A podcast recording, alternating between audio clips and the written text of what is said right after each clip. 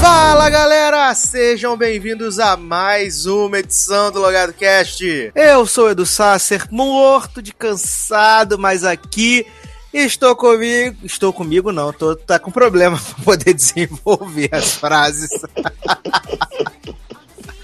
Ai, meu Deus. E comigo aqui, ele, senhor Dalan generoso. E aí, pessoal, eu não tô com essa animação toda que o Sasser tá, né? Porque o Sasser, mesmo cansado, é uma pessoa animada. Eu queria estar muito morto nesse momento, porque eu tô cansado demais. Mas, como é gravação de podcast, a gente esquece o cansaço, vem aqui para dar o nosso melhor. Então, eu tô animado para conversar com vocês sobre qualquer coisa que a gente vai falar hoje, sobre cinema, série, internet, roubalheira no governo, enfim. A gente vai falar de tudo. E espero que vocês gostem do programa que a gente tá animado para fazer. Então vai, vai ser legal.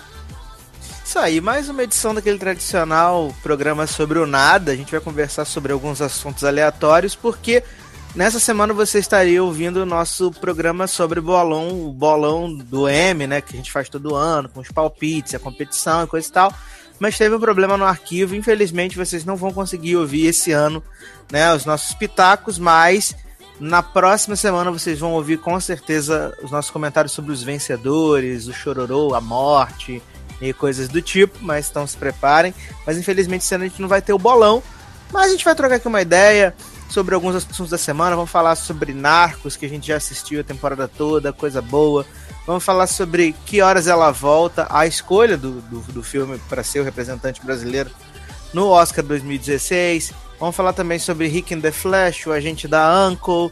Vamos falar sobre o governo querendo taxar os serviços de streaming. Vamos falar de MC Melody e Débora Cantora, maravilhosa. Vamos dar um pouco de cultura para essas pessoas. É, Sassi, ele deixa claro que no final do podcast nós vamos ter um super falsete, que é o maior falsete da história. E vocês não estão preparados para isso. Então aguardem que vai vir coisa boa. Então, tudo isso, muito mais. Depois, essa belíssima canção que nós já estamos escutando desde o começo e eu não sei qual época, não escolhi ainda. Mas é isso. Eu vou subir o som, daqui a pouco a gente volta.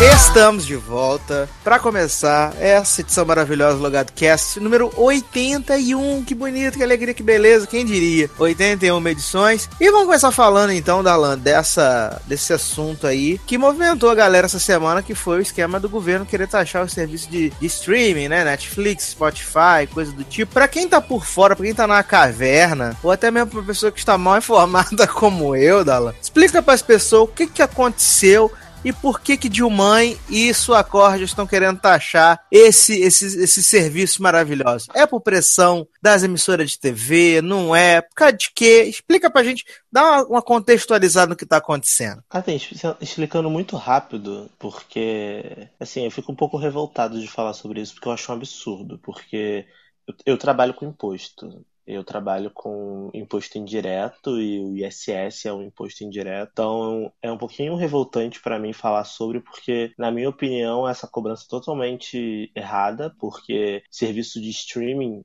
no meu entender, tá? Podem ter outros tributaristas aí que estejam ouvindo o podcast que não concordam comigo, mas na minha opinião, né, serviço de streaming não, gera, não é fato gerador de imposto de, de ISS. Então, é uma forma do, do, do município arrecadar, né? Porque qual a justificativa para essa taxação, sabe? Eles dizem que as contas públicas, né, os municípios precisam arrecadar mais. E Certo. serviços como Netflix, Spotify, Deezer, Apple Music e outros streamings que funcionam basicamente através da internet é, não estariam sendo tributados, enquanto, por exemplo, o Netflix fatura 500 milhões de reais por ano e não é, não é taxado de ISS segundo eles, enquanto as operadoras de televisão pagam ICMS, pagam os outros impostos. Então seria injusto nesse sentido, segundo a argumentação deles, do Senado, enfim. Cara, eu acho que é, é, uma, é uma discussão bem complicada, porque, por um lado, é, o Netflix ele presta realmente um serviço e ele atua no Brasil, então ele tem que ser não, submetido à legislação local. Mas por outro lado, o tipo de serviço que o Netflix presta é um serviço totalmente diferente do que o serviço que a operadora de TV presta. Então, Sim. você querer taxar o Netflix com o mesmo tipo de imposto que uma operadora de TV é taxada, é, não, não, faz muito sentido na minha cabeça. É, eu acho, e foi, na verdade foi aprovado, né? Hoje, se eu não me engano ano foi aprovada essa lei, então provavelmente dentro desse próximo ano fiscal vai rolar ajuste no preço do Netflix, vai ser repassado para o consumidor, que acaba quem é a gente que perde, porque é a gente que assina, e o Netflix é um serviço de qualidade, é um serviço num, num nível muito superior de qualidade que a gente no Brasil não está acostumado a ter. E a gente começou a. O problema, Sassi, era que com o streaming a gente começou a ter nas nossas, ao nosso alcance serviços de qualidade que a gente só via fora, que a internet proporcionou nós brasileiros, nós brasileiros a termos acesso a isso. Isso incomodou o cartel de TV a cabo, o cartel de telefonia, porque a mesma coisa acontece com o WhatsApp. Você vê aí o presidente está vivo dizendo é. que ah, o WhatsApp é uma operadora de telefone pirata, é um absurdo a gente pagar isso, pagar aquilo, o WhatsApp não pagar nada. Isso acontece em vários setores. E isso vai ficar cada vez pior, porque... Mas você acha que é realmente é, uma, uma forçação de barra da, da das emissoras de TV, da, das operadoras de TV a cabo, eu acho, quererem eu acho que tem... essa taxação? Cara, eu acho que tem, tem uma pressão das operadoras de TV, sim, porque elas estão em desvantagem. Hoje em dia, com a internet, pouca gente vê televisão fechada. Quem vê televisão fechada assina por pura inércia, tipo, eu na minha casa, eu não tenho mais televisão, não tenho mais TV a cabo, porque eu não assisto. Tudo que eu quero ver, ou eu tenho streaming, tipo, globo.com TV, é, Netflix, é, enfim, Telecine Play, tudo Play. Hoje em dia tem tudo Play. Eu não preciso mais ver nada na televisão. E eles devem... Mas acaba, mas acaba que. Você não acha que é uma questão de que é, é culpa do, do, das próprias é, TVs a cabo e emissoras que não dão. Agora sim, você tem até o, lá o, o serviço de play que a galera pode assistir na hora que quer. Mas eu acho que não pode. Eles estão muito engessados, né? Eles sim, não evoluíram. Sim. Mas o problema. Sácia, mas o problema é exatamente esse. O, o, problema da TV a cabo é o mesmo problema dos taxistas com Uber, em, em, outras dimensões, mas é a mesma coisa. Ao invés de eles oferecerem um serviço de qualidade, um serviço atraente para o consumidor, que o consumidor se atraia, se sinta satisfeito, não e, e, e pague por aquilo, não se sinta lesado, não. Eles querem prejudicar um serviço de qualidade que está sendo oferecido e manter o serviço bosta deles cobrando caro. É assim com a telefonia, é assim com a televisão, é assim com os taxistas e é assim com tudo. Só que no Brasil, ao invés de você é, estimular o novo, estimular o crescimento, estimular o desenvolvimento da questão da internet mesmo, né? Que é, pô, a internet ela abre, cara, um leque de 800 milhões de tipos de serviços diferentes que o governo brasileiro poderia estar explorando. Ao invés de ele explorar isso, não, ele vai lá e tributa, vai lá e taxa, ingessa, ingessa, ingessa. Isso só acontece o quê? Só vai desestimular as pessoas a assinarem a Netflix, assinarem o Spotify, assinarem o Deezer e voltarem para a pirataria. Porque se começarem a, a inventar tributo para taxar uma coisa que, na minha opinião, não é fato gerador de imposto de serviço, cara, se o Netflix for para 30, 40, 50 reais, tá lá, tô sendo exagerado, tá? Mas começar a aumentar muito, as pessoas vão parar de assinar e vão ver no Popcorn Time, que é de graça. Exato. É assim, que, é assim que acontece. A nossa cultura do Brasil não é uma cultura americana, onde as pessoas compram filme no iTunes, baixam música, compram música no iTunes, é, assinam o Hulu Plus. Quase nos Estados Unidos, quase ninguém, assim, a minoria baixa por torrent. A minoria. A minoria mesmo. Todo mundo tem um serviço de streaming, tem um DVR, tem alguma coisa assim, porque as pessoas lá estão acostumadas a terem serviços de qualidade, pagarem por eles, porque para eles é normal. A gente não tem esse serviço de qualidade. A gente paga muito caro por uma TV a cabo que não passa nada de bom, nada de novo, nada de interessante. E aí, quando a gente tem um serviço tipo Netflix, tipo Spotify, tipo Disney, tipo Apple Music, que oferece pra gente algo que a gente não tá acostumado, que é facilidade, comodidade e você se permitir a fazer o que você quiser com o que você tá pagando, eles querem prejudicar isso. Aí fica difícil, né? Fica bem complicado. É, é uma questão complexa, né? Eu acho que realmente só o tempo que vai dizer é, até onde isso vai levar. Uma coisa é fato que vai rolar um reajuste bacana aí nesses, nesses serviços, né? Vai rolar, com certeza. A minha Mas única aquele negócio, quem preocupação... curte Netflix, né, cara, não vai, não vai, não vai pular fora, essa é verdade, Não, né? com certeza. Até porque mesmo aumentando, mesmo com o ajuste de ISS de 2%, se o Netflix for repassar os 2% pra gente, a gente vai aumentar menos de um real, entendeu? Então não, não é não é um ajuste absurdo e bizarro pro, ser, pro serviço que o Netflix oferece.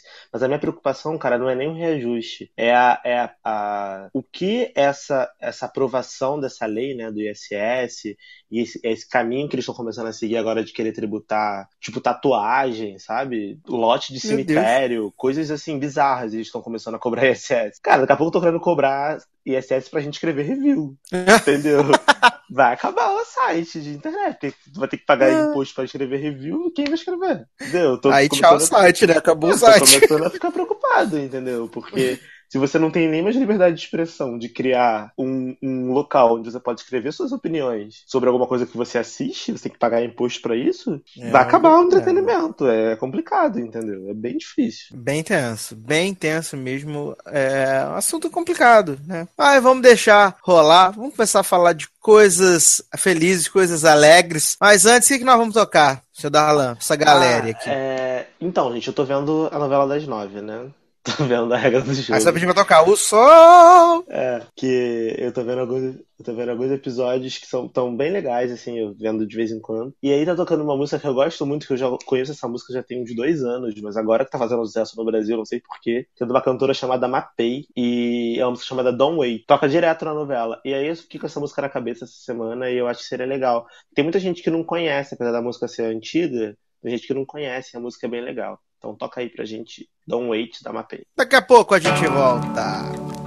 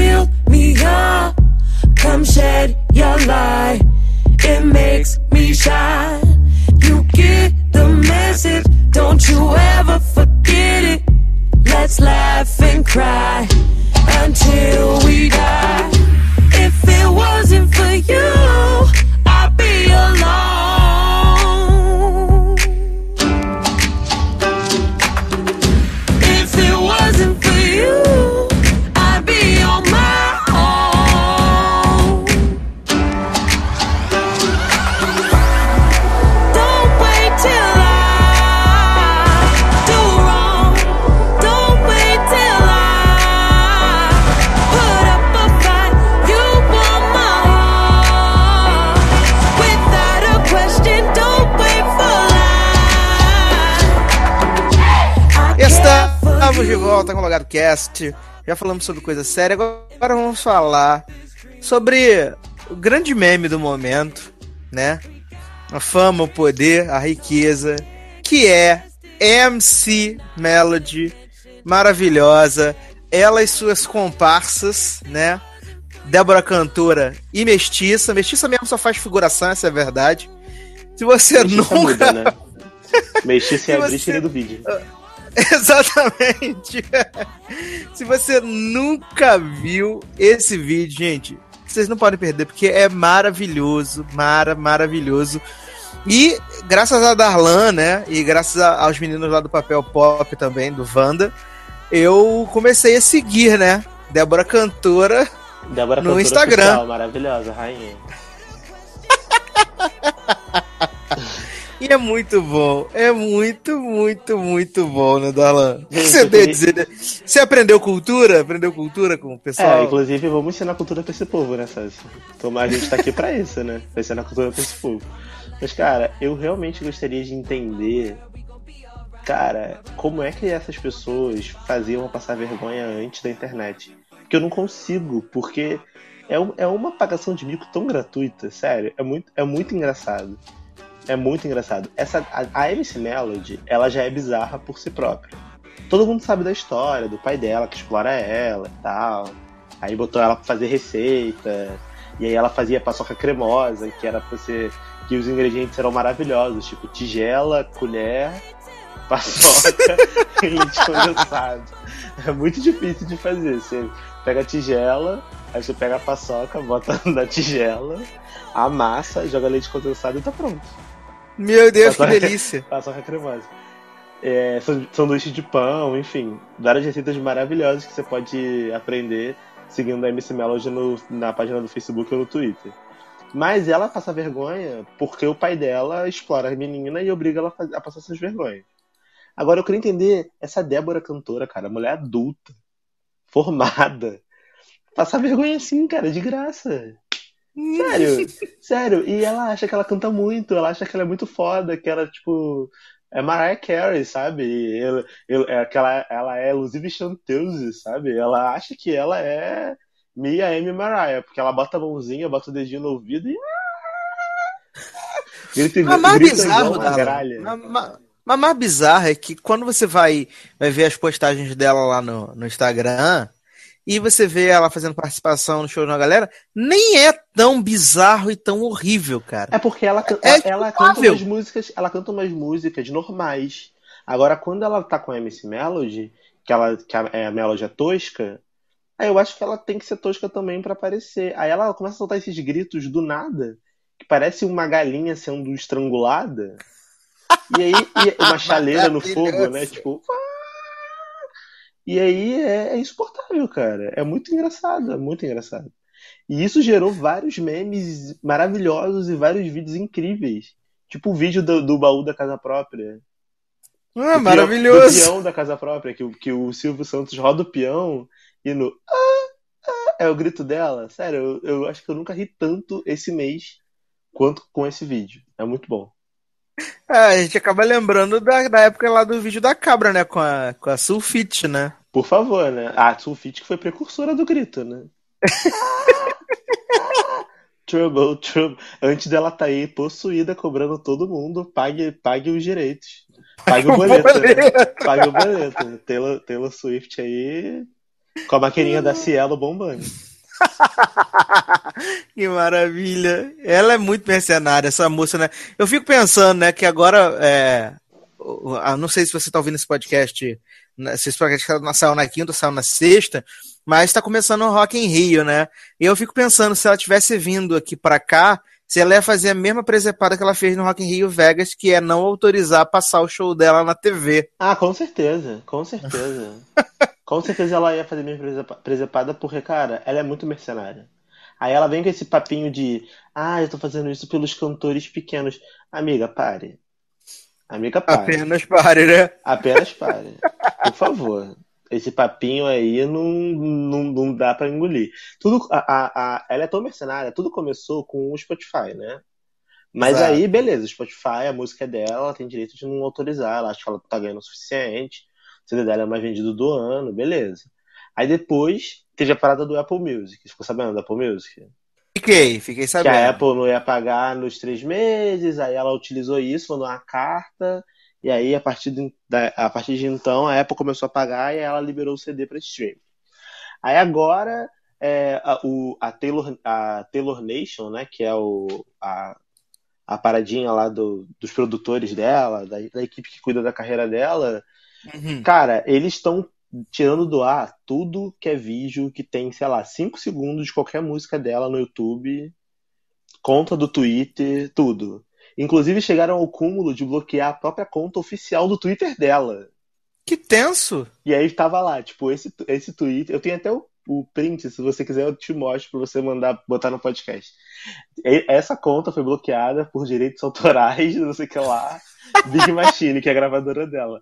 Ou seja, a- é tão mercenária, tá querendo ganhar dinheiro de qualquer jeito, que tá bloqueando tudo, tudo por direito autoral, processando tudo, entendeu? É muito Não, e- legal, cara. E a, gente, a gente não conseguiu, a gente não comentou o, o VMA, né, esse ano. Mas, gente, o que que foi? Tem que, tem que falar, né? O que, que foi a Falciane Tour desse VMA, gente? Liderada pela própria Palmita, né? Por, por seu feat maravilhosa lá, né? Ah, ela foi a protagonista da, da Falciane Tour, né? Porque ela é a Falciane Rainha. Começando por aquele, começando por aquele, aquele esquadrão dela lá do Bad Blood, que as, pessoas- as meninas lá estavam visivelmente constrangidas de estarem de no evento com ela. A, a cara Delavigne não aguentava, não conseguia nem rir pra A câmera. Cadela Lavigne nem entrou, ela só passou pelo tapete vermelho e foi embora. Foi embora. Tipo assim, ah, tenho mais o que fazer, vou ficar aqui não. Entendeu? e aí começou lá com Nicki Minaj, aí Nicki Minaj e, e- e Palmita se abraçando, porque tinham tido treta no Twitter. Aí depois teve Falciane parte 2 da, do Kanye West com Taylor Swift. Aí depois teve Falciane. Só teve Falciane nesse, nesse VMA. Eu, inclusive, É, como, eu- como eu botei lá no Trollando, se você ainda não leu Trollando, vai lá. É, é Falciane Tour mesmo, total. Deveria se chamar VMA Falciane Edition, porque só teve Falciane. Falciane, Falciane, tudo Anne. Não, mas o, o, o mais bizarro, cara, é que ah, antes do VMA rolou aquele esquema lá do, do, dos- do, do pessoal da, da Palmita lá falando, é, fazendo piadinha com, com os meet and greet da Avril Lavigne, né? E aí ficou mó climão de bosta. E é tipo, um dia depois, dois dias depois, ela chama a Avril Lavigne pra cantar no show dela, aí abraça e fala que a mulher inspirou ela, não sei o quê. Cara, a- a- a- eu não sei por que, que a, a Taylor Swift e as pessoas que cuidam da carreira dela têm essa necessidade de fazer com que ela, ela seja, tipo, super legal com todo mundo, que ela é, peça desculpa de tudo, não sei o quê, mas na verdade isso soa muito, muito artificial e mega falso, cara. É muito falso. É porque ela quer ser amiga de todo mundo, né? Quem é amiga de todo mundo não é amiga de ninguém. Aí ela, aí ela acaba que não, não, não tem como passar um- uma credibilidade. Eu sei que tem gente aí que ouve o podcast que é fã de Taylor Swift, mas eu não aguento mais, gente. Por favor, chega. Pare. Sabe, eu vou fazer uma camisa, eu não aguento mais. Taylor Swift. Tudo que, tá- tudo que é lugar essa mulher tá, tudo que é prêmio essa mulher ganha ela não é tão boa assim, sabe? As pessoas estão indo muito pelo hype, estão indo muito pelo. Porque o CD dela foi bem vendido, sabe? Eu acho que teve muita gente melhor esse ano do que ela. Eu gosto de Blank Space, umas musiquinhas dela, mas, cara, não, não é isso tudo. Não é. É, enquanto a gente tá gravando aqui, saiu. No dia que a gente tá gravando, saiu a, a lista de indicados ao, ao IMA e ela tá dominando tudo de novo, né? No Por IMA isso, que eu, por também. isso que eu gosto da Rihanna, gente. Vocês viram a matéria da Rihanna dizendo que, que a Taylor Swift parece que, que pensou em convidar a Rihanna, né? Pra ir no, pal- pra ir no, Um no palco dela lá, a turnê, a Rihanna. Então, eu não vou aceitar não, porque a Taylor Swift é um modelo pra ser seguido, e eu não sou. Eu faço o que eu quero da minha vida. Se eu quiser fumar, eu fumo. Se eu quiser beber, eu bebo. Se eu quiser cheirar, eu cheiro. A vida é Ai. minha. Eu não vou lá, não. Não quero não, obrigado. Foda, entendeu? Ah, Rihanna é meu uma Deus. pessoa, é um exemplo de vida, uma pessoa normal. Aliás, Riri está chegando ao Brasil, né?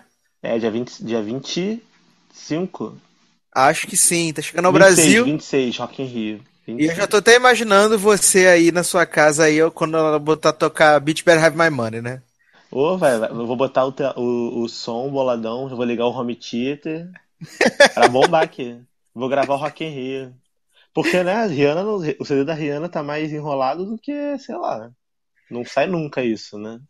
Mas tá- acho que tá bom também, né, cara? Porque eu, eu lembro que isso era uma das coisas que me irritava muito na, na, na- na Rihanna, que era o fato de que, tipo, a cada dois meses ela tava com um CD novo. Era Isso muito é ver- bizarro. Isso é verdade. Entendeu? Eu acho que agora é um, é um hiatus que, que bem grande que ela tá tendo. Mas assim, a gente não pode dizer porque ela lançou. Esse ano ela lançou o Beach Better Have My Money, tivemos o American Oxygen e também teve o 45 Seconds, né? É, mas poderia ter lançado a porra do CD, né, linda? Tipo, lançou não terminou ainda, né? Pô, faz um, lança, lança um EPzinho então, né? Tu fala que era zoeira. Ai, tadinha. Tadinha de Riri que tá chegando ao Brasil aí pra poder, né, sambar na cara da galera, sambar na cara de, de Palmita, de Falciane Swift. E será, e será que vai ter Cláudia Leite no show da Rihanna? Já que são amigas do pop, né? Assim, eu só aceito se a Claudiane, se a Claudiane, se a Cláudia Leite Claudiane é muito bom. Claudiane. Eu só aceito a, a Cláudia Leite se ela vier pendurada no cabo de aço de ponta cabeça. Balançando a perna, né? Gritando. Exatamente. A única maneira de aceitar a Cláudia Leite no Rock in Rio esse ano, gente. Aliás, depois que acabar o, o festival, a gente comenta como é que foi essas coisas. Mas eu tô achando o Rock in Rio desse ano vai ser tão bosta. Tão Gente, bosta. ser- As atrações são ridículas, cara, na maioria. Gente, vai ser muito triste, porque, assim, eu ia no dia 18, do dia do Queen, só que depois eu pensei melhor, falei assim, não, não vou gastar meu tempo, meu dinheiro, sabe, minha juventude, indo, indo lá pra cidade do rock, lá pra puta que pariu. Pra você é perto, né, Sácia? Pra mim nem Pra mim é tanto. pertíssimo. Pra mim nem tanto. E aí, cara, pra ver, sei lá, Adam Lambert, sério, não. Fala do Lambert não, cara. Do Lambert é legal pra Eu caramba. gosto do Adam Lambert, mas não, apenas pare. One Republic, não. Sabe? Não, tá bem, tá bem bosta, né, cara? Uns cantor nada a ver. Eu- cara, e tá tão flop que tá dando ingresso no Guanabara, cara. Não tem como defender. dando ingresso no Guanabara. E, cara, e quem liga pra Rock in Rio, quando dia 11 de outubro a gente vai ter o início da turnê do pop, começando em Minas, Gretchen tá voltando, gente. Lá, lá em Juiz de Fora vai ter, ó, 11 de outubro, show da Gretchen. Ingresso vendendo no Facebook. Se vocês quiserem, eu boto o link. Vai bombar. Eu tô pensando seriamente nisso. Se vocês quiserem me encontrar por lá, é nóis. Ai, meu Deus do céu. Como é que eu não vou, vou lá pra assistir live de, de Follow Me Beach? Rainha. Aí, inclusive, a gente acha que a gente poderia colocar essa música na a próxima música do, do- Quando a gente mudar de bloco. Eu achei que ser essa música. Please don't reboot me. I'm Gretchen. I'm Gretchen. I'm Gretchen. É muito foda. Então vamos encerrar esse bloco agora da. Vamos encerrar o bloco de Débora Rainha, Cantora rainha, rainha, então. urban, rainha Urban, pop conceitual, Gretchen. Então o que, que a gente vai tocar então? Gretchen? Gretchen, Gretchen, Follow Me Bitch. Então daqui a pouco a gente volta. Mulberry Queen, uma discotiva. Rainha, rainha, rainha, rainha. Mostra aquela foto que tá gata pra bombar. Mostra aquela foto que tá gata pra bombar. Mostra aquela foto que tá gata pra bombar. Follow me, bitch. Rainha, rainha,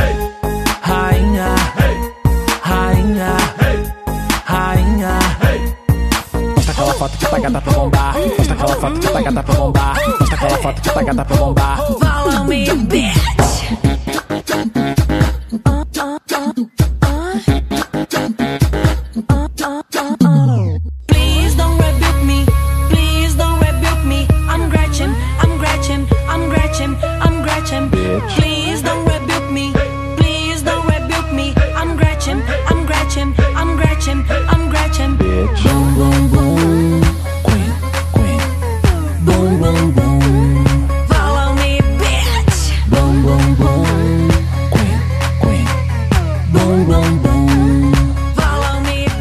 De volta com o Logado Cast.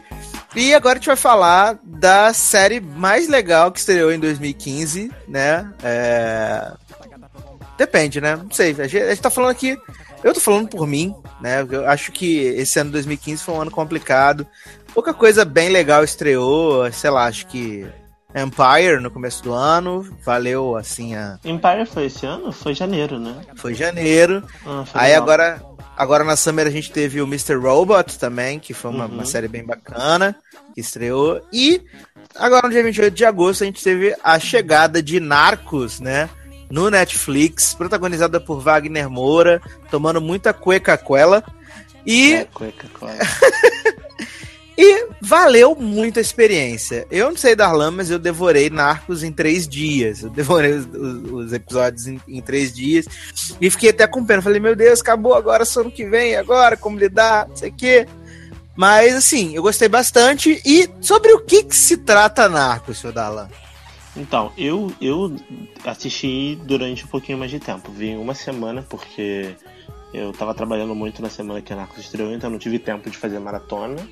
Mas, cara, na minha opinião, é a melhor série desse ano, superando Empire, porque Empire é uma série ótima, mas é uma série mais zoeira, né? É série do povão.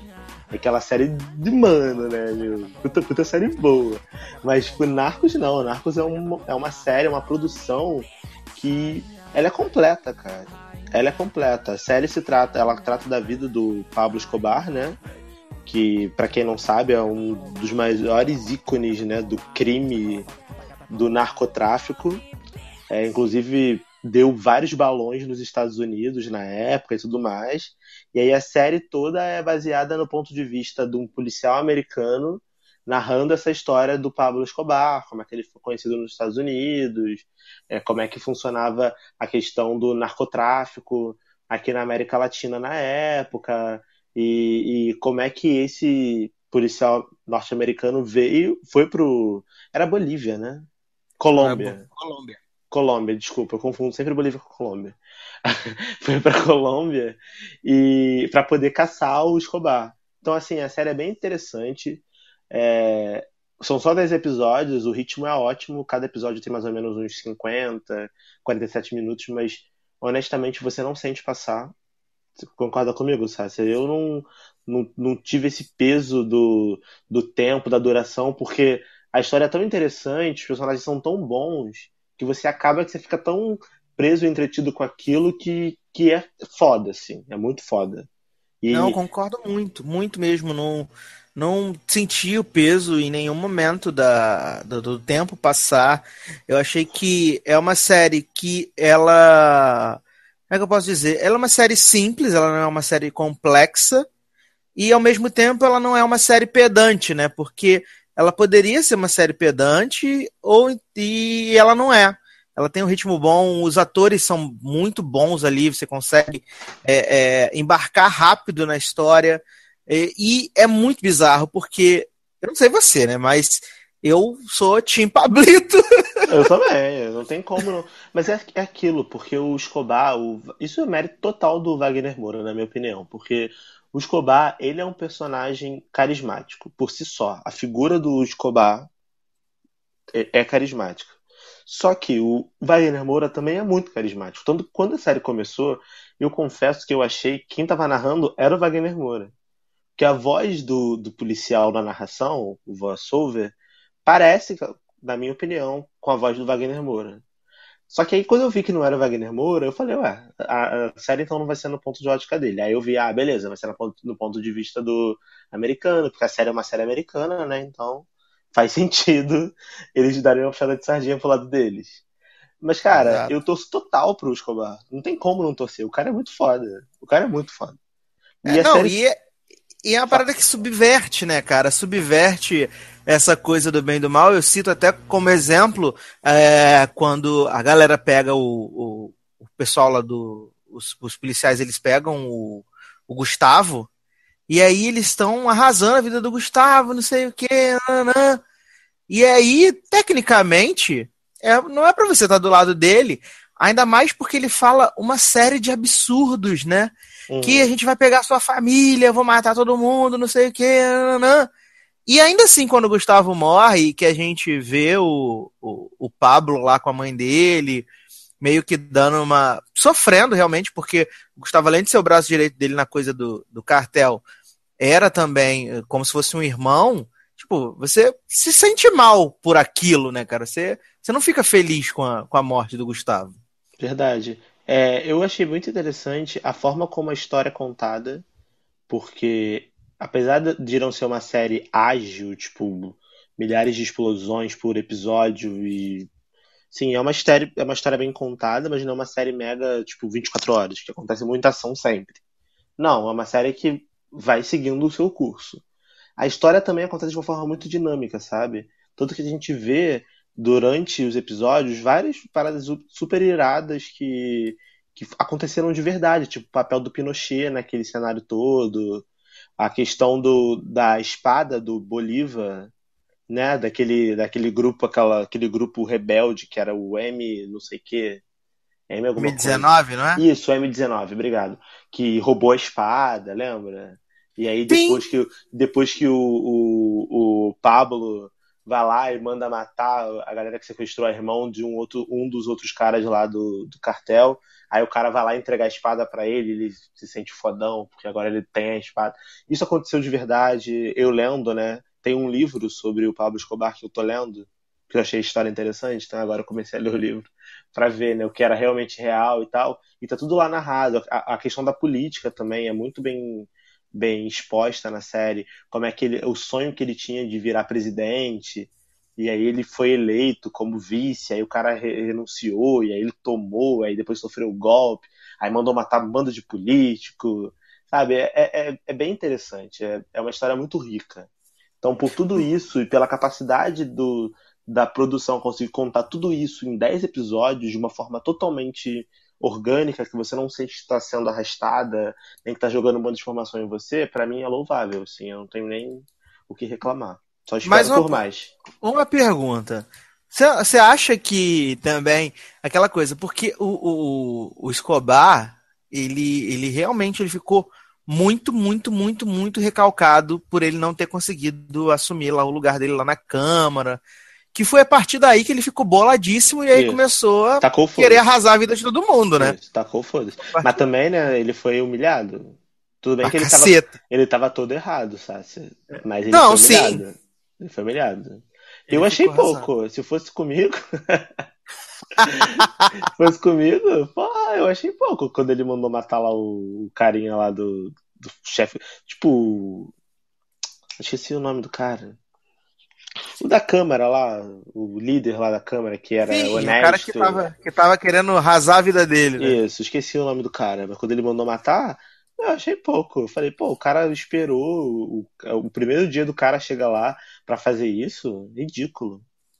Pô, tu não ficou com pena do, do, do, do- do juvenil lá que foi botar o negócio no, no, no avião e, tipo, ele tava mó acreditando que o Pablo era super legal, tava super de boa com ele. Do voo da Avianca? Pô, sacanagem, cara. Que- e, ele- e isso daí aconteceu de verdade também, né? Do voo da Avianca, né? Sim, Que verdade. Que mais de 100 pessoas morreram num atentado que o, o Pablo que mandou fazer. O cara era sinistro. Não, e o, e o carinha tava acreditando pra caramba, né? Que agora você faz parte da família, não sei Aham. o quê. Putz, tava acreditando muito. É, e, e as suas expectativas pra segunda temporada, cara? Eu acho que vai ser tão boa quanto. Porque, Eu também. Porque a história, como eu te falei, é muito rica. Então, Sim. eu acho que a dinâmica vai ser boa. Se eles fizerem exatamente como eles fizeram no primeiro ano, acho que não tem como dar errado. Porque foi muito bom. É, eu não, não acredito, assim, que ah, até, pelo menos que eu me lembre, a série foi até 91 ou 92, uma coisa assim. E se eu não me engano, o Pablo morre um pouco depois disso. É um pouco Ah, eu acho que morre. depois da segunda temporada não deve ter outra, né? Imagino que deve ser pra fechar a série. É, a não ser que eles optem por, como a série, o nome da série é Narcos, né? Possa mostrar, continue mostrando aí o Boyd lá e o, e o Oberyn lutando contra o narcotráfico mesmo depois que o, que o Pablo Escobar morra, né? Mas quem é que vai querer ver isso?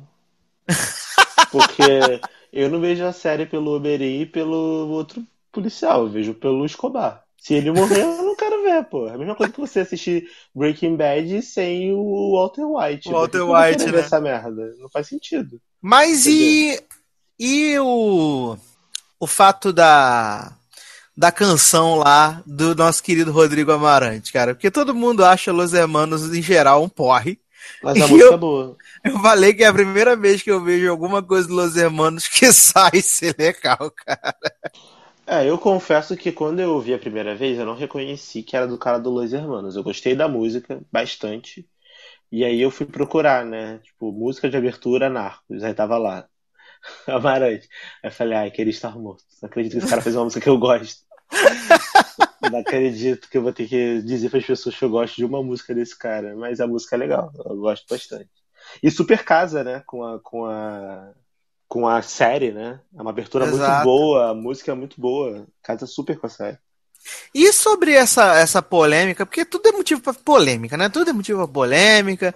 Da galera criticando o espanhol de Wagner Moura, que eu achei que tava ótimo o espanhol de Wagner Moura. É, assim, tá ótimo pra gente, porque a gente não fala espanhol, né? Eu Exato, espanhol, mas ele então também mim- não, né, cara?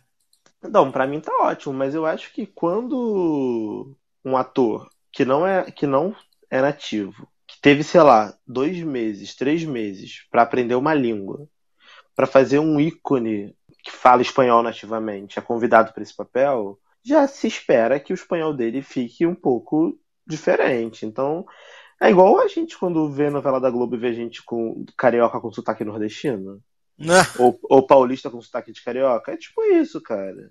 Tipo Fica- Caio fica- Castro em I Love Paraisópolis. É, porque eu não vejo a Love Paraisópolis, mas é tipo isso, fica estranho, não tem como. Quem é nativo fica incomodado. Talvez o incômodo seja maior, porque o Escobar é tipo um ícone, né? Da Colômbia. Tipo, é um cara mega famoso e tal. E aí, por ser um ícone, eu acho que rola um pouquinho de recalque por não ser um ator colombiano fazendo o papel dele. Aí, como o cara é brasileiro, acaba que o pessoal fica um pouquinho com recalque, reclama e tal.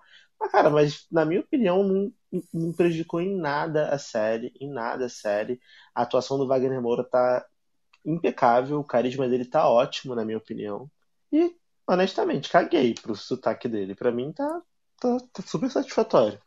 Eu tenho, eu tenho que falar que a minha cena favorita da primeira temporada, né? Tem vários bons momentos, mas a minha série, a cena favorita da primeira temporada é quando os caras que estão cuidando do negócio pra ele, enquanto ele tá lá na, na prisão, né? E aí a mulher do, do- de um dos caras deixa, ele solta lá, né, na festa de aniversário dele, que o marido tá, tá reclamando que eles estão ganhando pouco e que tem que pagar uma tarifa muito grande ao, ao Escobar, não sei o que, nananã.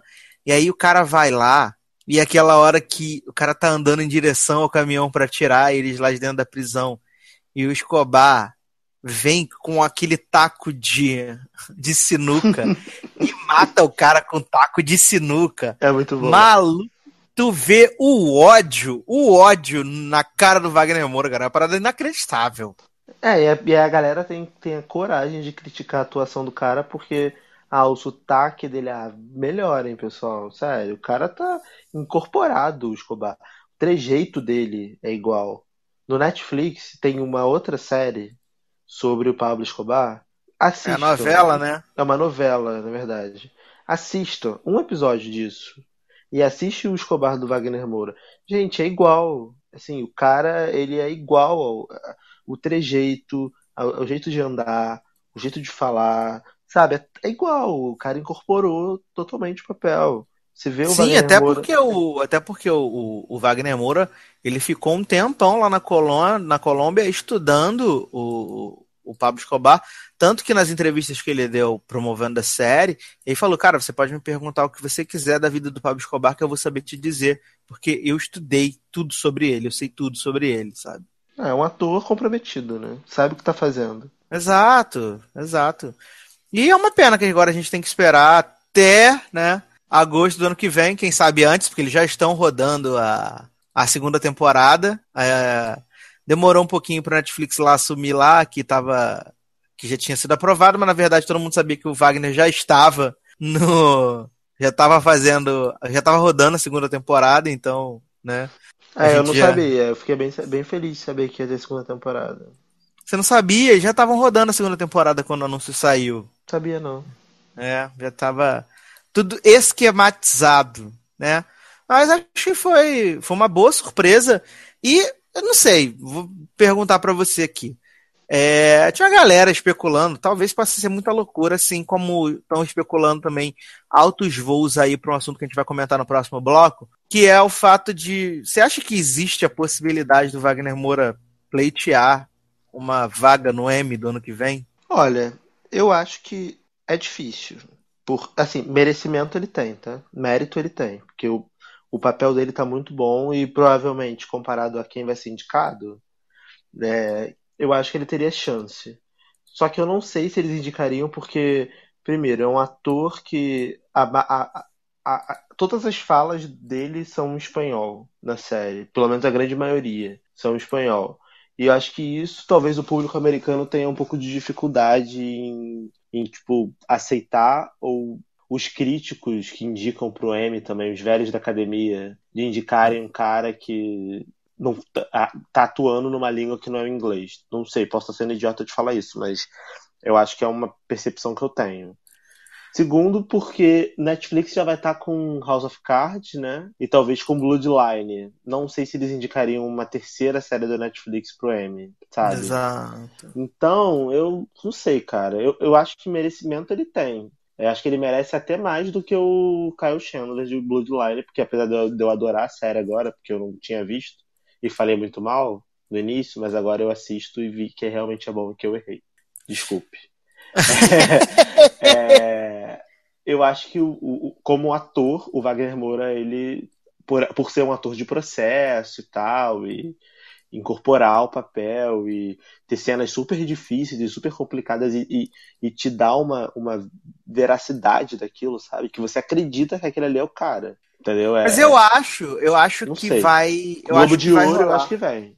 Eu acho que vai rolar pro Globo de Ouro. Acho que vai rolar a vai. indicação. Agora, também acho. agora a M eu acho difícil. Nesse Até ano, pelo menos. porque são jornalistas. é, são jornalistas estrangeiros, né? Então eu acho que pode rolar aí um, um- uma, uma indicação no Globo de Ouro.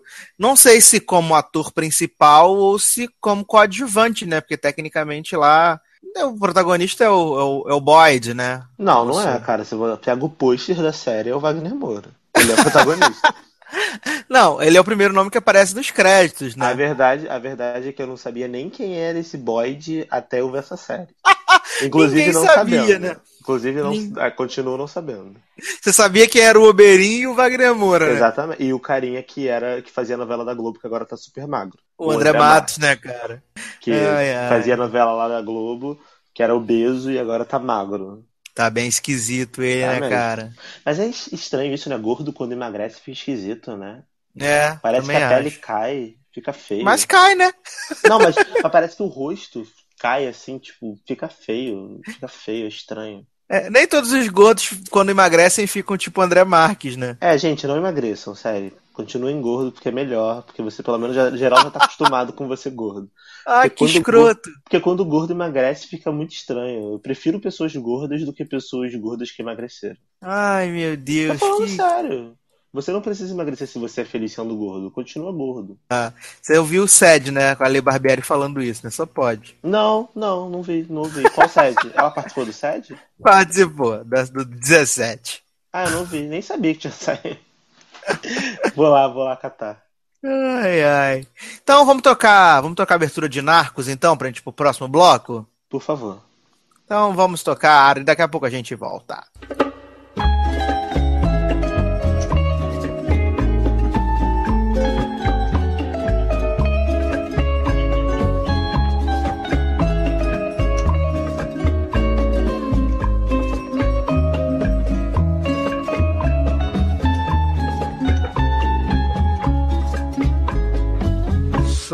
Fuego que arde tu piel,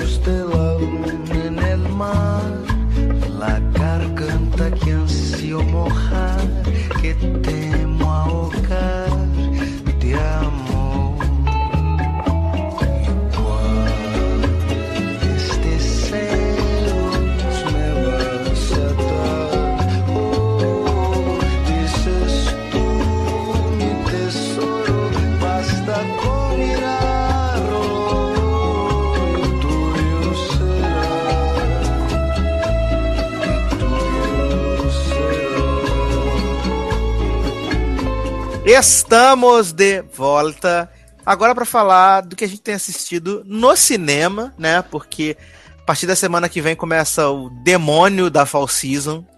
né? Vem aí novas séries. Ah, Que eu saiba, agora de- até dezembro são 30 novas séries. Meu Deus, me ajuda.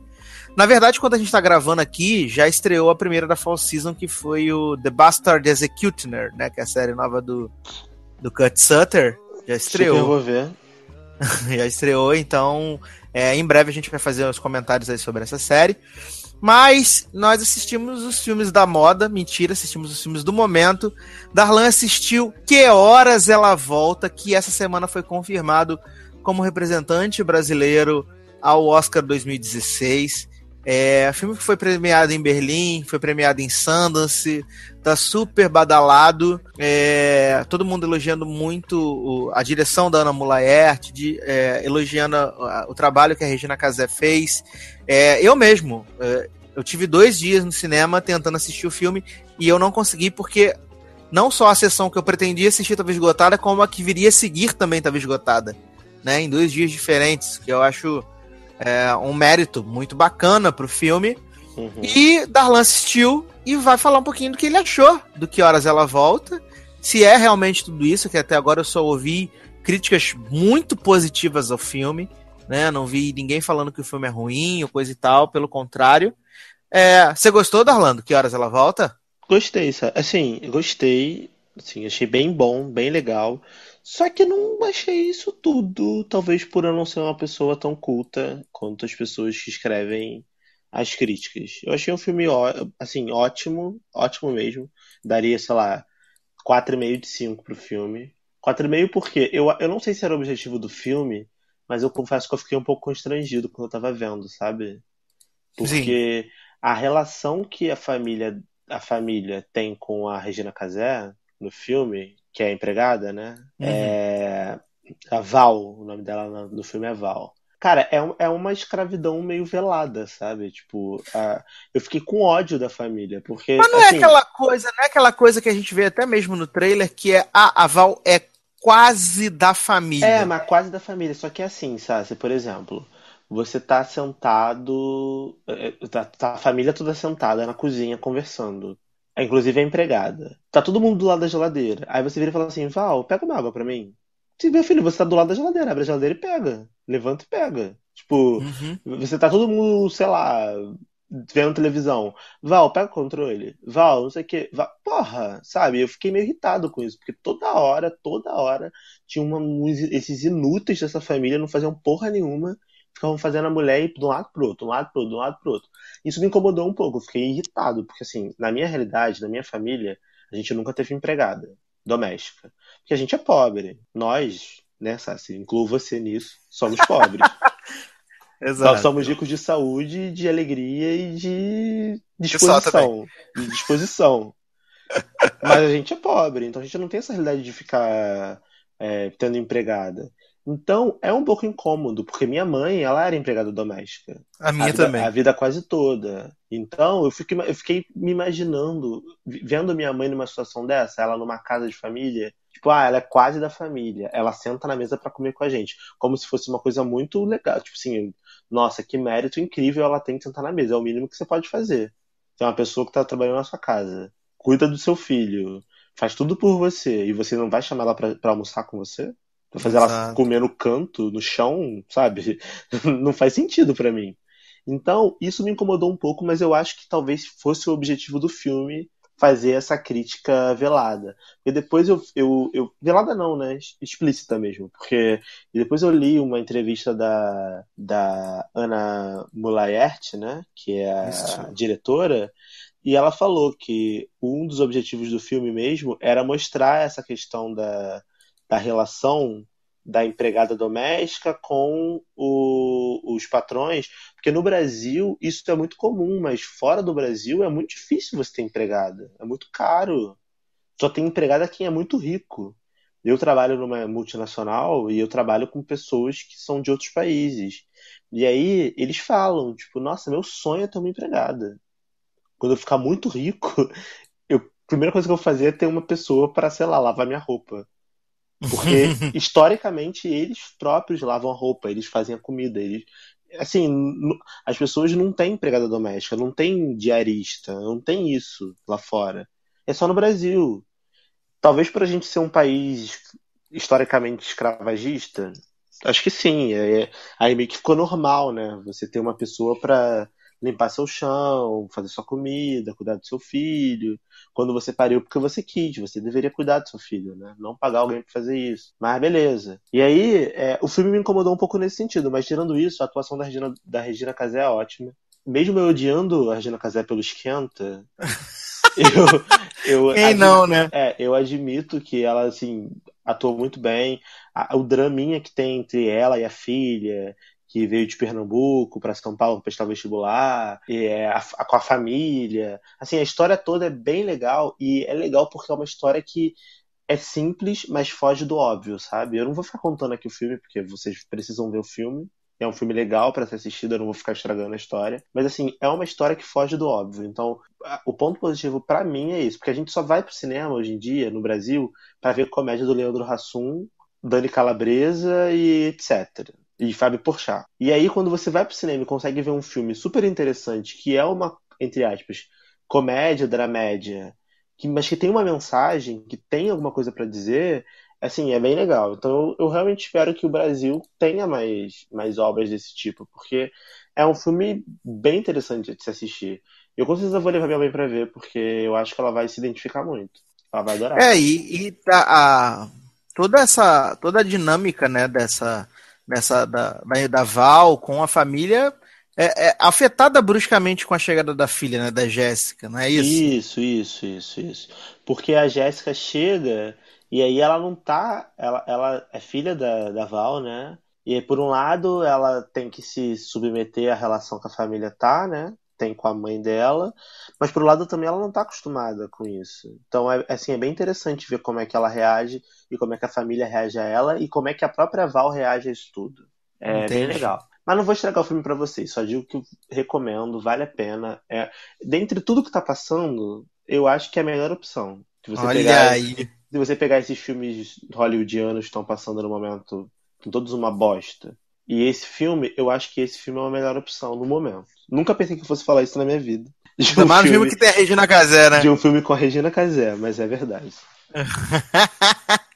Muito bem, muito bem. Se você tivesse que dar nota, você falou que tava de 4,5 de 5, Quatro- né? É, quatro, mas assim, eu daria 5, tá, 5 de 5, vai.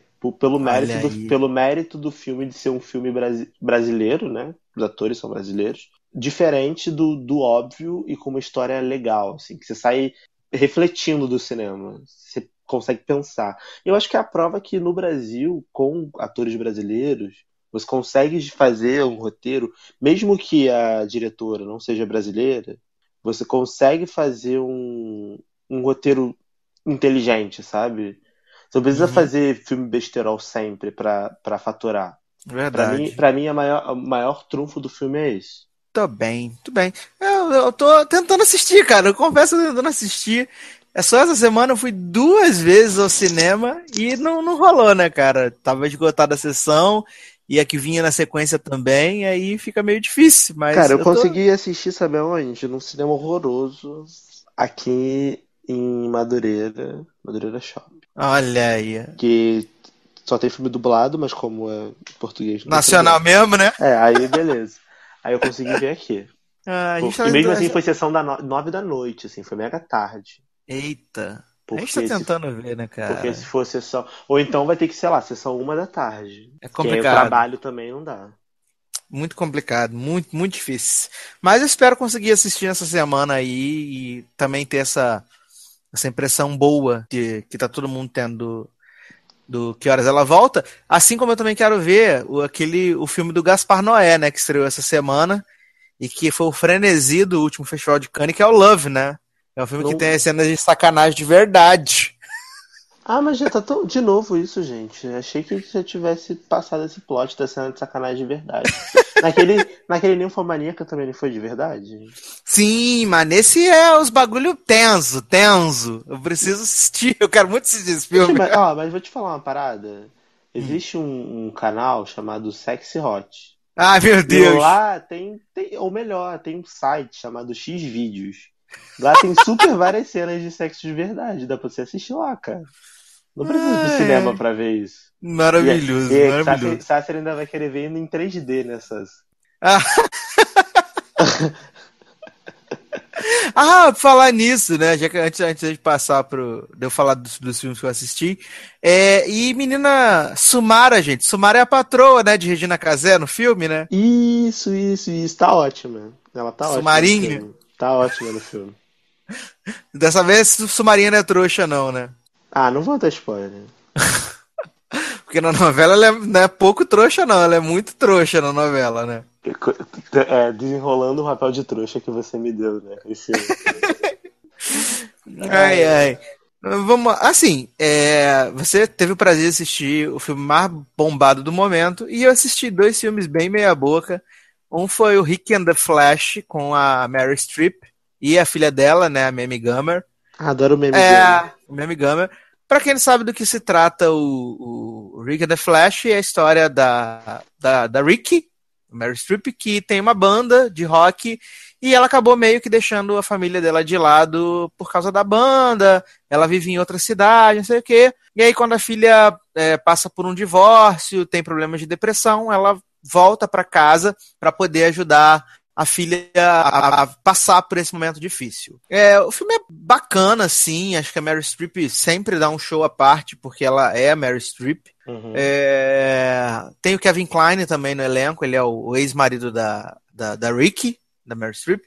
E, no- na minha opinião, o filme ele tem um sério problema que, o que que acontece? A gente é apresentada a Ricky, a essa vida que ela tem na banda em Los Angeles, não sei o quê, e aí ela é obrigada a voltar pra casa pra ver a filha que tá com problema, nananana. Ok. Aí quando você tem uns 40 minutos de filme, tipo, a solu ah, o problema da filha já foi resolvida, e a Ricky volta pra cidade, e aí você tem quase meia hora de filme onde nada acontece. Aonde a Feijoada. é, onde a gente tá vendo ela vendo as cartas que chegam, ela não tendo dinheiro, ela é, brigando com o companheiro de banda dela, e, tipo, se perde essa coisa que eu achei que seria o mote do, do, do, do filme, Uhum. né? Que é o fato dela voltar pra casa e ela ter que lidar com, com, com, com os filhos, que ela tem três filhos, ela tem a Mamie Gummer e dois, e dois, dois, os outros dois filhos.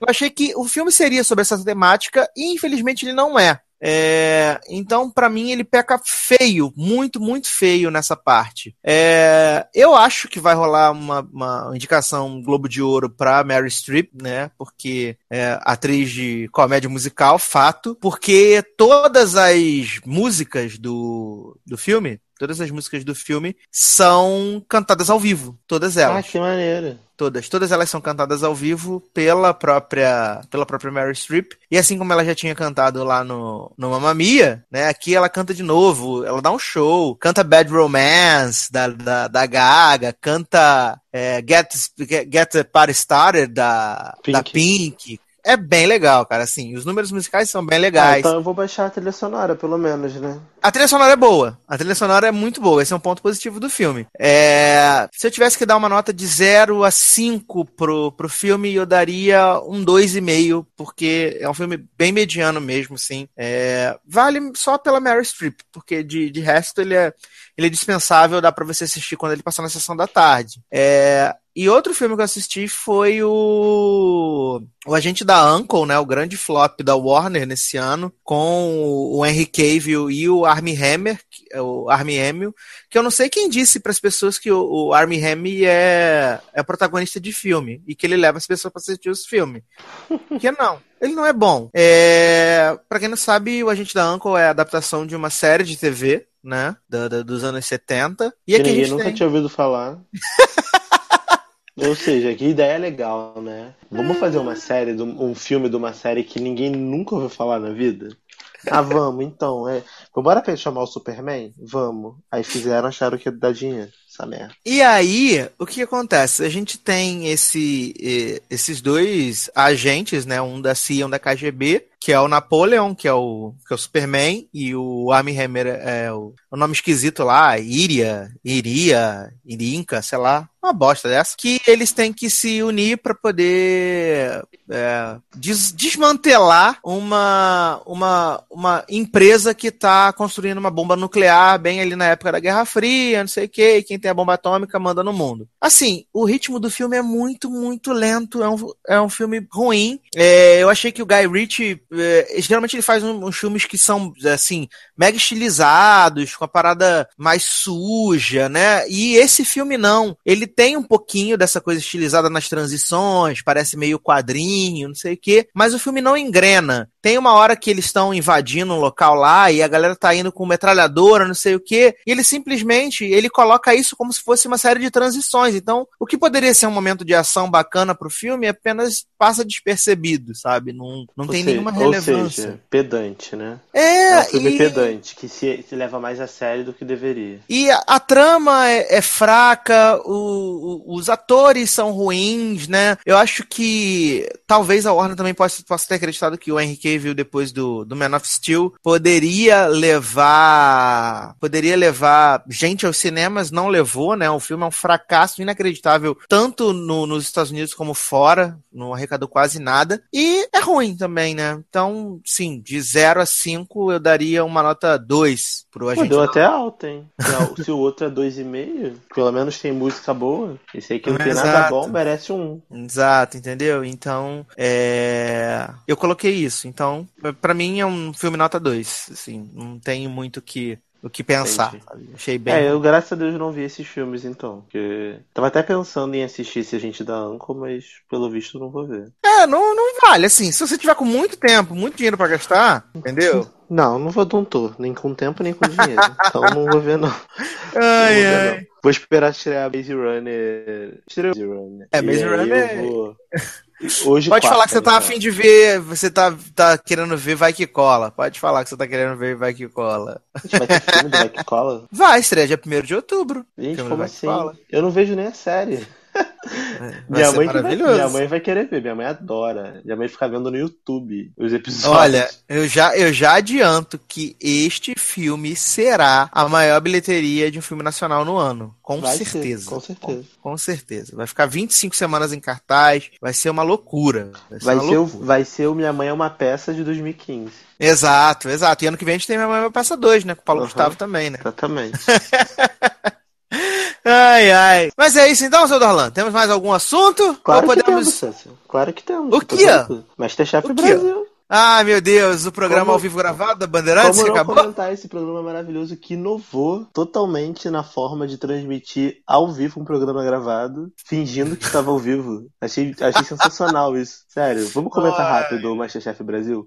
Porque, cara, assim, eu não acompanhei a temporada toda de Masterchef Brasil. Eu vi alguns episódios soltos, até porque passa no mesmo horário de Verdades Secretas, e eu prefiro Verdades Secretas porque eu acho mais legal. Aí, ontem, como era a final, né? Aí eu fui ver o programa de 5 horas, especial, de, É especial de 5 horas de Masterchef Brasil, que acabou inacre- inacreditavelmente às quase duas da manhã. Um programa que começou 10 da noite. E aí, é... cara, é bizarro. Bizarro. Primeiro porque eles que- queriam convencer a gente que eles estavam cozinhando ao vivo. O que justificaria a duração de 4 horas do programa, porque demorou... a prova demorou 2 horas pra ficar pronta, né? Teoricamente. Mas, cara, eles fizeram as pessoas irem com a mesma roupa. tipo, Sim. tá todo mundo com a mesma roupa, com, com O mais bizarro, cara, o mais bizarro é que o que, que acontece? Essa, essa roupa que eles estavam usando na final, eles também usaram no programa da semana passada, porque tecnicamente o programa da final seria a semifinal e a final na sequência no mesmo dia. Só que para aproveitar o hype, né, que o programa tá sendo bem comentado nas redes sociais, coisa e tal, a Bandeirantes acabou desmembrando o programa. Então, Uhum. os, os participantes lá, os jurados, Ana Paula Padrão, eles ficaram tecnicamente três semanas com a mesma roupa, entendeu? Que beleza, hein, Bandeirante? Isso Parabéns. é muito louco, muito, muito louco. E, sei lá, cara, eu- a minha grande reclamação do Masterchef é, é essa questão de ter 25 horas de duração, que ninguém aguenta, cara. É um programa muito, muito, muito grande, cara. É um programa que chega a, a ser chato. E, assim, eu espero muito, muito mesmo que a, que a Bandeirantes tenha aprendido a não fazer um programa que tá pronto cinco meses antes de entrar no ar, pra não acabar com a graça, porque eu já sabia os spoilers, né, de quem, eu já sabia os spoilers de quem eram os finalistas e na semana passada eu fiquei sabendo o spoiler do vencedor, né, que foi a Isabel. Tanto que na hora que eles fizeram a grande lá, a revelação, meu Deus, maravilhosa, porque quem, é, quem segue o Twitter vai saber primeiro o final. Fala, amores, eu já sei disso, já tem uma semana. Ah, mas isso, mas isso foi legal, vai. Isso foi maneiro. Ah, muito, muito legal. Meu Não, Deus. de verdade, se fosse, se fosse um programa que ninguém soubesse o resultado, o que não era o caso, eu achei legal porque foi uma forma meio deles homenagearem. Porque, pô, o Twitter que aumentou a audiência do programa. Eu acho que nem a ninguém esperava que ia ficar em primeiro lugar na audiência. Cara, eu acho que ontem bateu a Globo o, Masterchef. Tudo bem que tá bom, tem quatro horas de duração. Então, em alguma, alguns dos time, algum dos time slots vai bater a Globo, porque não é possível. Mas, porra, deu muita audiência. Tipo, mais de um milhão de tweets, mais de não sei o quê. Todo mundo só falava disso. Eu acho que o programa foi assim, a Band não esperava, deve ter sido a maior audiência da Band na vida, o programa de ontem do Masterchef. E aí, se, se a gente não soubesse antes quem tinha ganhado, e eles revelarem antes pelo Twitter, eu achei muito legal. Acho que foi uma forma deles meio que, pô, valeu aí pela força e tal, vou dizer primeiro pra vocês. Sabe? Acho que foi bem isso. Achei, achei inteligente da parte deles. É, assim, parece que eles aprenderam, porque agora no dia 22 de outubro estreia o Masterchef Júnior, né? Vai ser maravilhoso. Que eu já achei também. megalomaníaco. Eu já achei megalomaníaco, porque na versão, na versão iOS, que aliás volta agora também em setembro, Maravilhosa É, a versão a- a- US. a quarta temporada, é, no máximo que eles fizeram de experimentação foi ter 16 crianças, né? Que foi na terceira temporada. Sim. Na primeira e na segunda foram 14, e sendo eliminadas duas por semana. Essa, a versão brasileira do Masterchef Júnior, vai ter 21 crianças. Gente, pra que isso? Vai eliminar o quê? Cinco por programa? Entendeu? Vão ser 21 crianças. Porra, do- mas isso daí uma vai durar, vai durar até 2016 pra já emendar com o Masterchef de novo? E assim, parece que eles aprenderam que o programa vai começar a ser rodado na semana que vem. Então vamos botar que vão ser no máximo duas semanas de, de diferença. Não vai, dar, não vai dar sorte pro azar de alguém vazar o, o, resultado do final do programa, né, gente? Uhum. Porque as crianças não vão poder ficar acordadas até três da manhã pra poder saber o resultado de quem ganhou o prêmio de Masterchef Júnior, né? Pô, pelo amor de Deus. E aí, cara, é, e o ponto negativo pra mim foi essa questão da duração. Que, porra, eu queria ver, mas tava cansado e tal. Só vi mesmo ontem porque era final, porque se não fosse eu não ia ver, porque demora muito. Outro ponto negativo, Ana Paula Padrão, amiga pare. É, na vida, né? Essa mistura de que eles fizeram de Bial com Beto Júnior, com, sei lá, com não sei o que, que o John Kleber, que vai dar o resultado. Não, para, para, para, para, para, para. Vai, vai. Daqui a pouco nós vamos. Sabe, não precisa disso, gente. Não precisa disso. E a vergonha alheia daqueles videozinhos escrotos que a Bandeirante estava botando lá dos remixes. Que todo mundo tava jurando que tava maravilhoso, só que não, né? Eu tava de com muita, muita vergonha daqueles vídeos. Não, e o muita último vergonha. vídeo da Ana Paula Padrão, que ela fingiu que chorou de rir, só que não tava rindo porra nenhuma. Aí ela, ai, não consigo parar de rir. Um segundo depois. Então, gente, sabe? Oi? Oi? Como assim? Ai, ai, não, Não, achei e, ainda bem ruim. bot- e ainda botou Preta Gil na final. Se fosse a Bela Cara, Gil, ia ser foda. Tu viu, tu viu a montagem que fizeram no Twitter? Porque geralmente quando acaba, quando acaba o, o Masterchef aparece assim, ah, os alimentos não utilizados foram doados para para instituição de caridade. Aí no de Aham. ontem, os alimentos não utilizados na, nas provas foram comidos pela Preta Gil. Ah, muito bom. Muito bom. Ah, é, a galera é muito troll, cara. Eu Cara, eu vou sentir falta dos memes na internet, vou sentir falta do.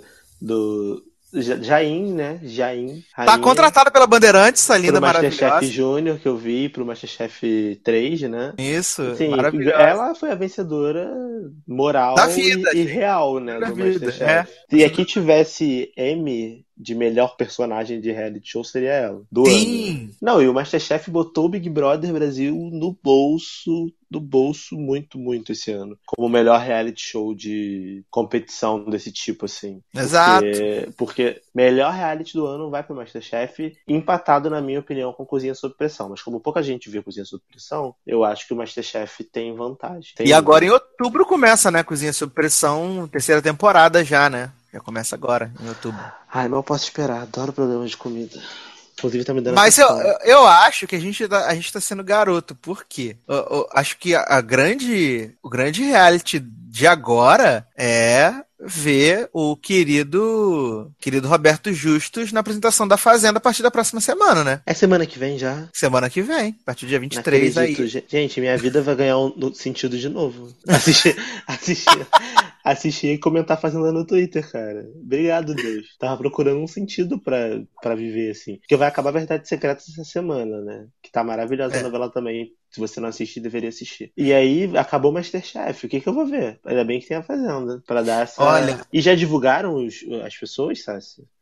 Ainda não vazou a lista completa, vazaram alguns nomes aí especulados aí, né? Mas nada muito relevante. Mas assim, eu tô muito animado, cara, porque eu quero muito ver o Roberto Justus apresentando a Fazenda, cara. Muito, muito, Eu acho, eu muito, acho que vai muito. ser bem interessante, porque ele não vai, ele não vai ser chato igual o Brito, né? Eu imagino. Que no Aprendiz ele não é nem um pouco chato, ele é bem direto, inclusive, no que ele Até tem que demais às vezes, né?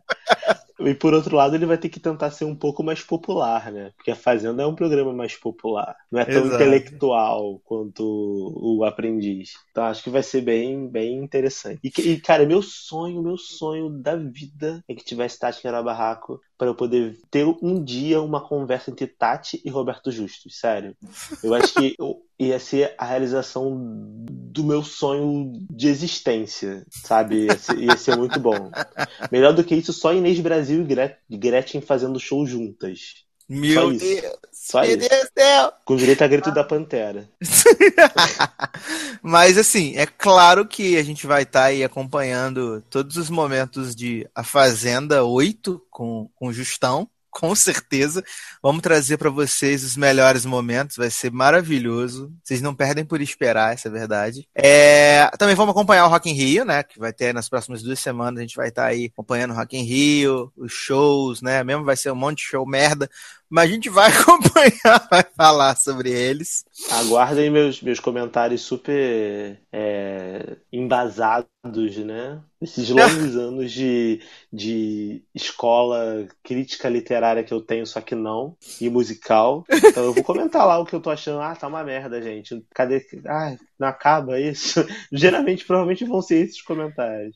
Minha vida acaba esse show, não, essas coisas assim. Mas vamos lá, sigam a gente no Twitter, arroba logado. Me siga no Twitter também. Já vou dar logo meu, meu jabá, tá, Sassi? Pra gente já Ok, fica à vontade. Ó, siga a gente no Twitter, arroba logado, que eu vou estar tweetando, euzinho Darlan, na conta do logado, pra poder comentar o Rock in Rio nesses dias. Me sigam no Twitter, na minha conta pessoal, arroba generosode, generosod. É, se quiser me seguir no Facebook também, Darlan Generoso. É, não tem outras redes sociais, mas se eu criar, eu também anuncio aqui mais tarde. É, assina a gente no iTunes, faz aquele subscribe legal, cinco estrelas no iTunes, por favor, a gente está precisando de avaliação. Diz o que vocês estão achando, comentem nos posts, vão lá no post do podcast, não deixem de comentar. O último podcast não foi tão comentado. Então, Não foi tão comentado, não. Vamos logo partir pra agressão, né? Só teve o comentário do nosso amigo Matheus Freitas. Apenas ele representou. É, então, gente, por favor, não custa nada, vai. Ajuda, ajuda eu, me ajuda, ajuda. Tô fazendo a Xuxa aqui. Me ajuda eu, senta lá, por favor. Senta, me ajuda. Comenta, me ajuda. Aí depois o podcast acaba, as pessoas não sabem por quê. Mas é verdade, assim, a gente não gosta de ficar fazendo terrorismo porque é um saco isso, ficar obrigando as pessoas a comentarem pra gente poder fazer.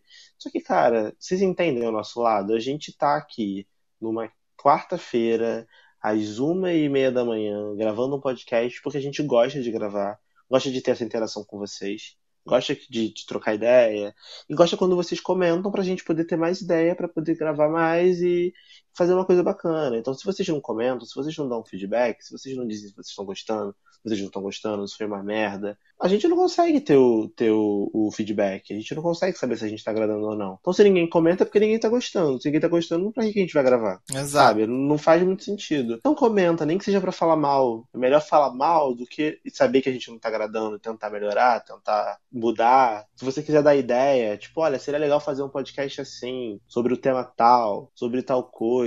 Pode dar ideia, a gente tá aberto, sabe? Pra ouvir e aceitar e ver se é possível. A gente aqui é um site que, que tem essa troca, né? A gente se possibilita ter essa troca. A gente sempre responde comentário, conversa no Twitter, conversa no Facebook. Então vocês sabem que a gente fecha com vocês. Então fecha com a gente, vai lá, comenta. Um comentário não vai matar ninguém, interage com a gente, diz o que vocês estão achando, dá ideia pro podcast, que a gente vai tentar fazer uma coisa legal pra vocês. Isso aí. Tô bem. É, crianças, é isso. Podcast rapidinho, só pra gente trocar uma ideia. É, acompanha aí a nossa cobertura do Rock in Rio, que vai começar também a partir de dessa sexta-feira tem Rock in Rio, até outra semana. Domingo tem Emmy Awards 2015. Nós vamos estar aí comentando nos nossos perfis é, pessoais. O Logado também vai estar comentando. Vamos estar fazendo uma bagunça aí legal, né? Nessa que é a maior premiação da TV Mundial. Vamos torcer, vamos gritar, vamos xingar a televisão e vamos esperar para ver se o Andy Samberg vai fazer um trabalho legal né, no M. Duvido. Então, acompanhe o Andy. Ai, meu Deus do céu. Ah, não aguento mais esse cara. Ah, Pessoa cética, Brasil. Ah, só mesmo. Acho Então- muito difícil ele tentar, ele superar o- o- os Emmys passados. É. Eu também, Acho não gosto muito dele não, mas paciência, né? Então, a gente vai estar aí acompanhando o M. Na próxima semana tem estreia da Fazenda. E aí a Fall Season começa pra valer. Vai ser tiro, porrada, bomba, série ruim. Então, fique ligado aqui nas nossas redes sociais. É, Twitter, arroba logado com 2Gs. Instagram também, logado com 2Gs. Né? A nossa fanpage lá no Facebook. É, curte, bota pra receber as notificações. Porque a gente vai estar agora durante a Fall Season fazendo um monte de coisa. A gente vai estar, vai ter review do- do- da- das novas séries, vai ter vídeo das novas séries, talvez tenha podcasts tipo Drops comentando as novas séries. Então, fiquem de olho, porque vai ter bastante coisa agora na Fall Season em diante. Estamos preparando uma- uns especiais bacanas, umas coisas legais. E comentem. Principal, gente, comentem, por favor. Porque se vocês pararem de comentar, nós não vamos mais fazer esse programa. Né? Como o Dalan falou, é muito chato ele ficar fazendo terrorismo toda vez. Meu Deus, vamos cancelar, não vamos fazer mais. Vamos fazer igual a CBS. Mas. Mas é isso, gente. Comentem, comentem. Comprem no logadostore.com.br. Não sei se tá tendo promoção agora, porque eu tô por fora, essas coisas. É... Mas Ah, comprem lá. tá, o frete tá fixo, 10 Ah, reais. E as almofadas tem algumas em promoção, sim. Porque eu Quase fui lá uma quase mãe, agora né? pra ver se. É, tá barato mesmo. Fui lá quase agora pra ver se eu achava uma que eu queria. Não, e parece que pra galera do sul o frete ainda tá de graça. Olha que beleza. Se você é do sul, você não paga o frete, gente. E Ah. agora a gente tá com uma parceria também com o Banco de Séries. Tem umas canecas do Banco de Séries. Tem, tem caneca de Grey's Anatomy que eu vou comprar em breve, que é linda. Tem várias canecas iradas, além de almofada. Tem, tem, tem várias coisas no site. Entra lá, dá uma olhada. Segue no Instagram, Logado Store, que o pessoal tá colocando as fotos dos, dos produtos. Tá bem, tá bem bacana. sair. E, mais uma vez, fique de olho nas nossas coberturas do Rock in Rio, do M e da Premiere de A Fazenda, que estaremos lá, é claro, né? Junto com o Justão, dando aquele tapinha no ombro dele assim. Com certeza. Então é isso, meus queridos. Um grande abraço, até a próxima e tchau. Tchau.